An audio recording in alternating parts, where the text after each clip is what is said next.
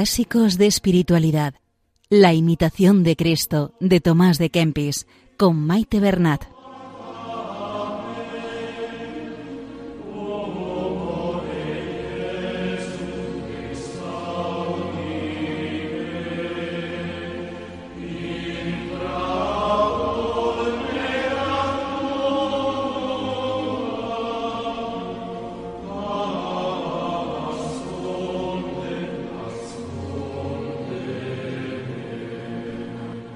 Un saludo a todos los oyentes de Radio María. Bienvenidos a Clásicos de Espiritualidad, donde seguiremos con la lectura del libro primero de la imitación de Cristo. Un momento de recogimiento para ponernos en manos de María, que ella interceda ante el Padre por nosotros y que este programa sea de aprovechamiento espiritual. Antes de comenzar con la lectura de los capítulos que tocan en el programa de hoy, hacemos una pequeña introducción para conocer y comprender un poco más y de forma general el libro que aquí tratamos, La imitación de Cristo o el Kempis. A la hora de acercarse a las páginas del Kempis en la actualidad, en nuestros tiempos, es muy conveniente que el lector, o el que escucha en este caso, tenga en cuenta que fueron escritas en un momento histórico religioso muy determinado y que sus destinatarios directos eran monjes del principio del siglo XV.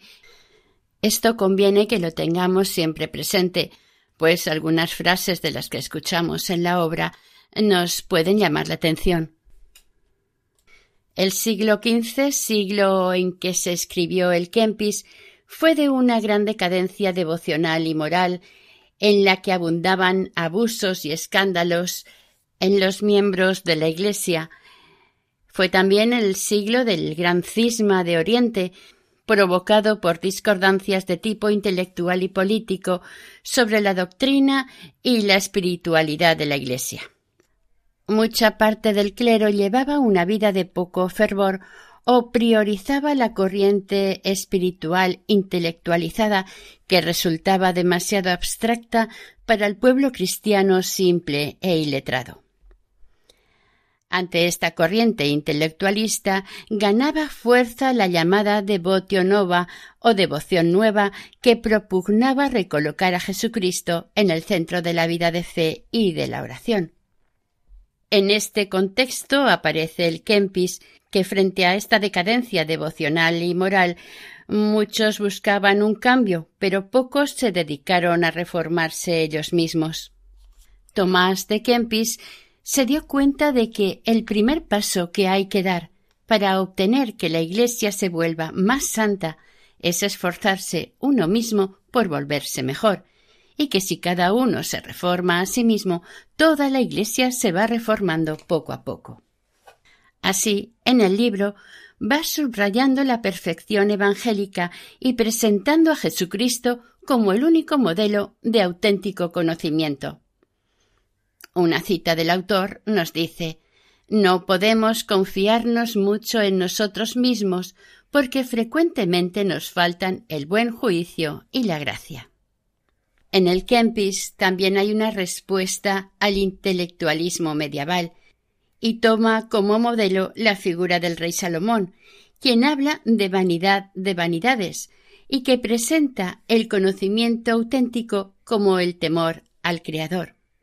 Por tanto, toda ciencia que no se funde en la contemplación de lo divino es vista como vanidad y entendida ésta como en confiar en las cosas del mundo. Otra cita del autor. Quien se apega a las criaturas se marchitará juntamente con ellas, porque la criatura es efímera y quebradiza. Seguiremos aportando datos en próximos programas. De momento les invito a escuchar los próximos capítulos porque en ellos van a tratar temas muy muy interesantes entre ellos, algunos son cómo afrontar las tentaciones, qué hay detrás de los juicios temerarios que hacemos sobre los demás, la intención que deben de tener las obras de caridad para que sean verdaderamente obras de caridad, cómo manejarnos ante el sufrimiento que nos producen los defectos ajenos y muchos apuntes de tipo práctico. Así pues, comenzamos.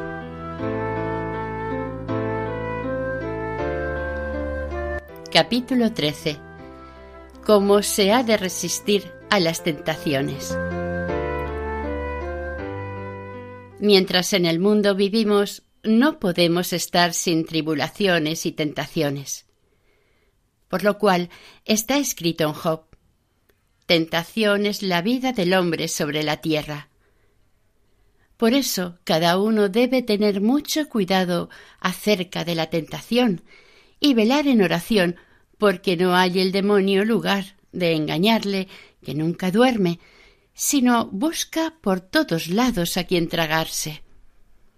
Ninguno hay tan santo ni tan perfecto que no tenga algunas veces tentaciones, y no podemos vivir sin ellas. Mas las tentaciones son muchas veces utilísimas al hombre aunque sean graves y pesadas, porque en ellas uno es humillado, purgado y enseñado. Todos los santos por muchas tribulaciones y tentaciones pasaron y aprovecharon, y los que no las quisieron sufrir y llevar bien fueron tenidos por malos y desfallecieron. No hay orden o religión tan santa, ni lugar tan secreto donde no haya tentaciones y adversidades. No hay hombre seguro del todo de tentaciones mientras vive, porque en nosotros mismos está la causa de donde vienen, pues que nacimos con la inclinación al pecado. Pasada una tentación o tribulación, sobreviene otra, y siempre tendremos que sufrir, porque se perdió el bien de nuestra primera felicidad.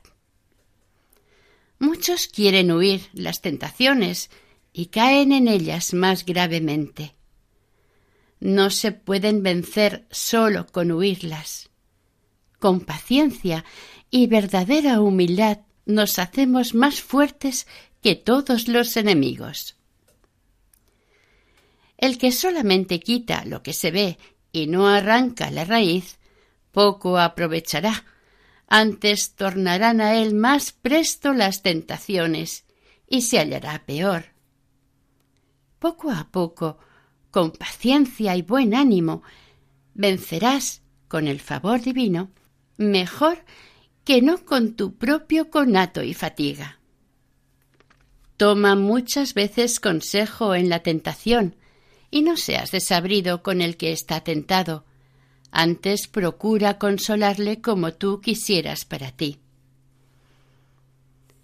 El principio de toda tentación es la inconstancia del ánimo y la poca confianza en Dios.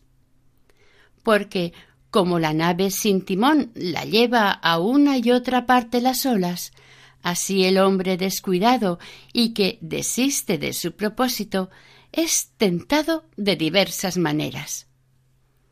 El fuego prueba el hierro y la tentación al hombre justo.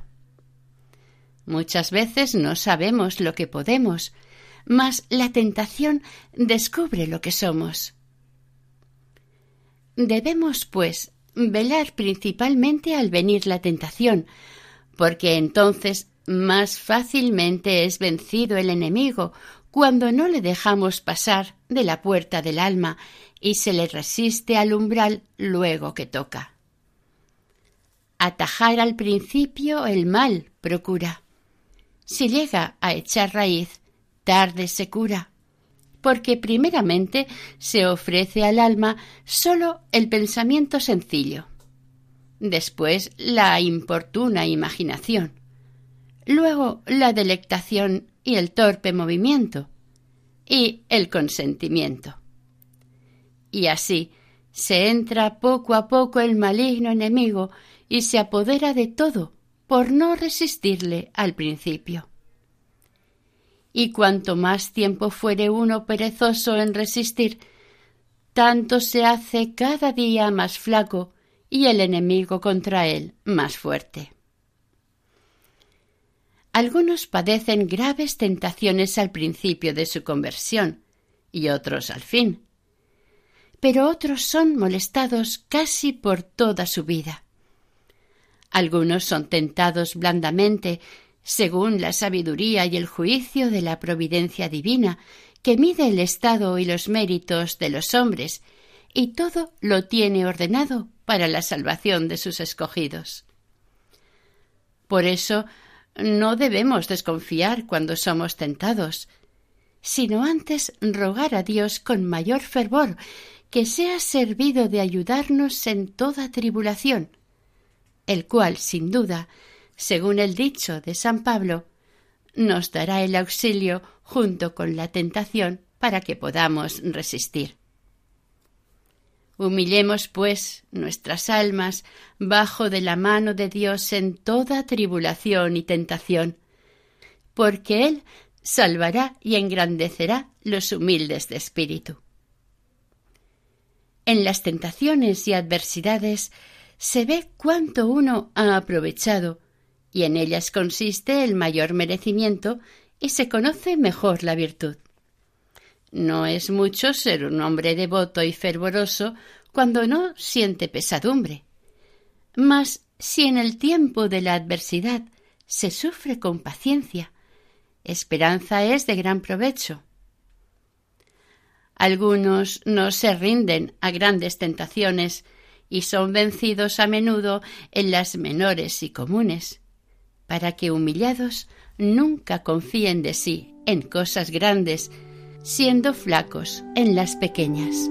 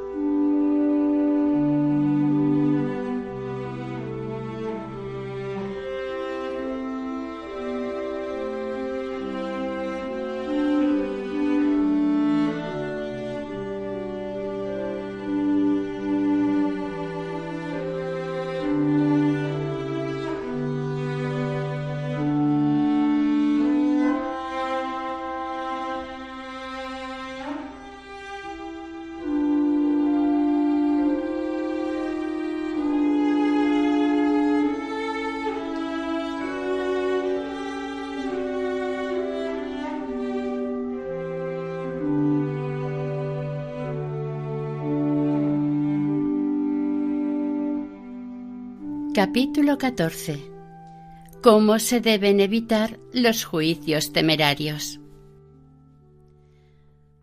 Pon los ojos en ti mismo y guárdate de juzgar las obras ajenas. En juzgar a otros se ocupa uno en vano, yerra muchas veces y peca fácilmente. Mas juzgando y examinándose a sí mismo, se emplea siempre con fruto.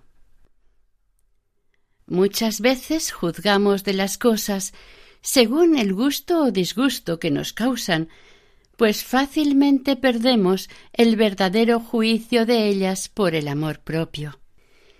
Si fuese Dios siempre el fin puramente de nuestro deseo, no nos turbaría tan presto la contradicción de nuestra sensualidad. Muchas veces tenemos algo dentro escondido, o de fuera se ofrece, en cuya afición nos lleva tras sí, Muchos buscan secretamente su propia comodidad en las obras que hacen, y son necios que no lo entienden. También les parece estar en cumplida paz cuando se hacen las cosas a su voluntad y gusto. Mas si de otra manera suceden, presto se alteran y entristecen. Por la diversidad de los pareceres y opiniones, Muchas veces se levantan discordias entre los amigos y vecinos, entre los religiosos y devotos. La costumbre antigua con dificultad se quita, y ninguno deja de buena gana su propio parecer. Si en tu razón e industria te apoyas más que en la virtud de la sujeción de Cristo, tarde y pocas veces serás ilustrado, porque quiere Dios que nos sujetemos a Él perfectamente y que prescindamos de toda razón inflamados de su amor.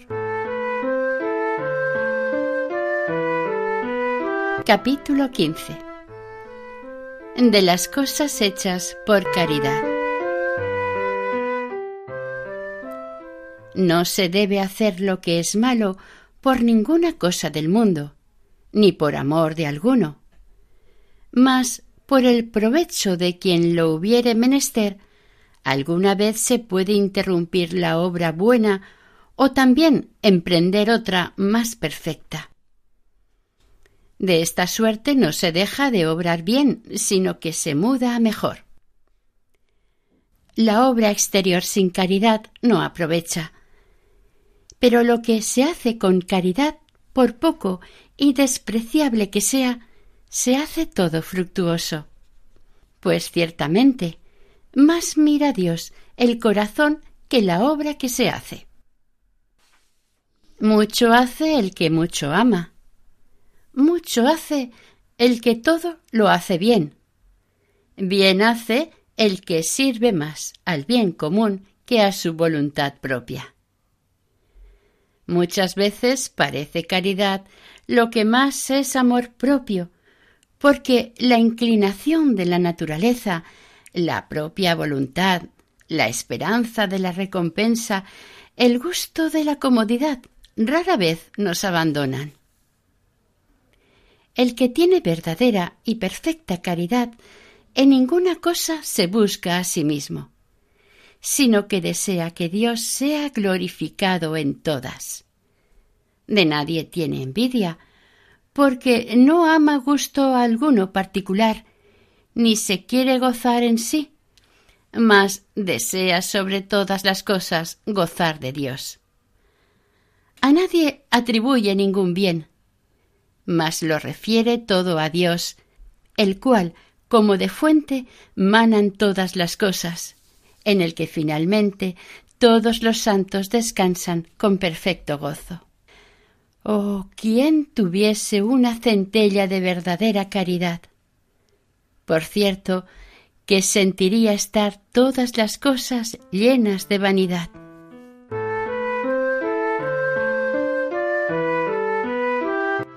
Capítulo 16 Del sufrimiento de los defectos ajenos.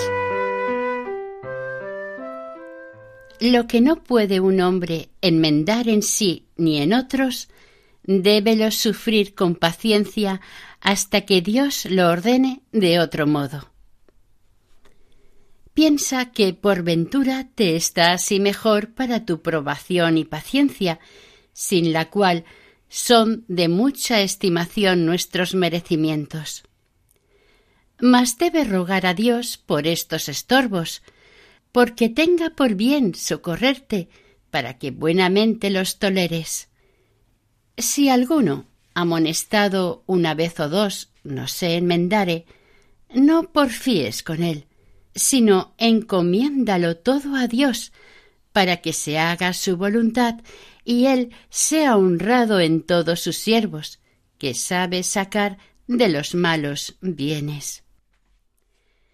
Estudia y aprende a sufrir con paciencia cualesquiera defectos y flaquezas ajenas, pues que tú también tienes mucho en que te sufran los otros.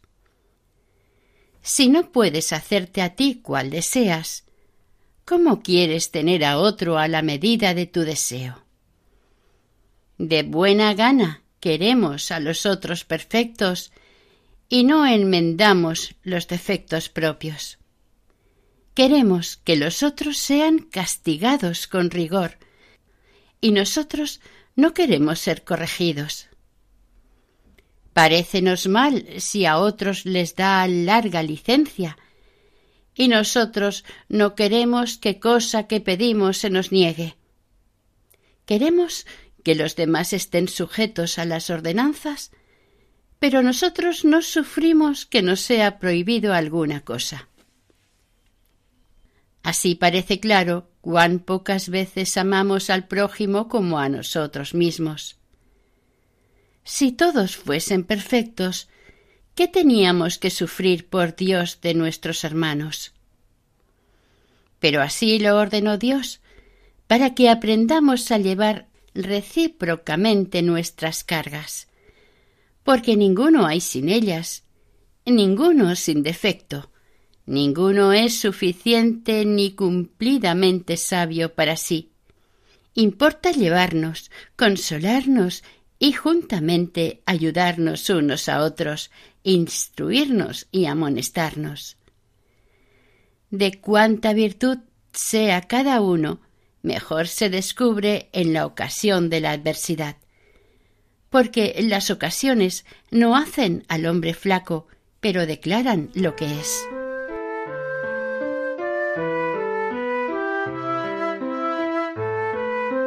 Y hasta aquí el programa de hoy. Continuaremos la semana que viene, si Dios quiere.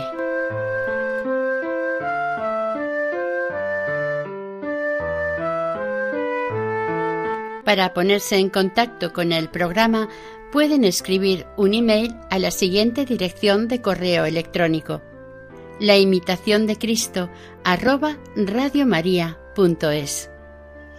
Pueden volver a escuchar el programa o los anteriores en la sección de podcast en la página web de Radio María. Si desean adquirir el programa, pueden llamar al 91 8 22 80 10. Que el Señor y la Virgen les bendigan.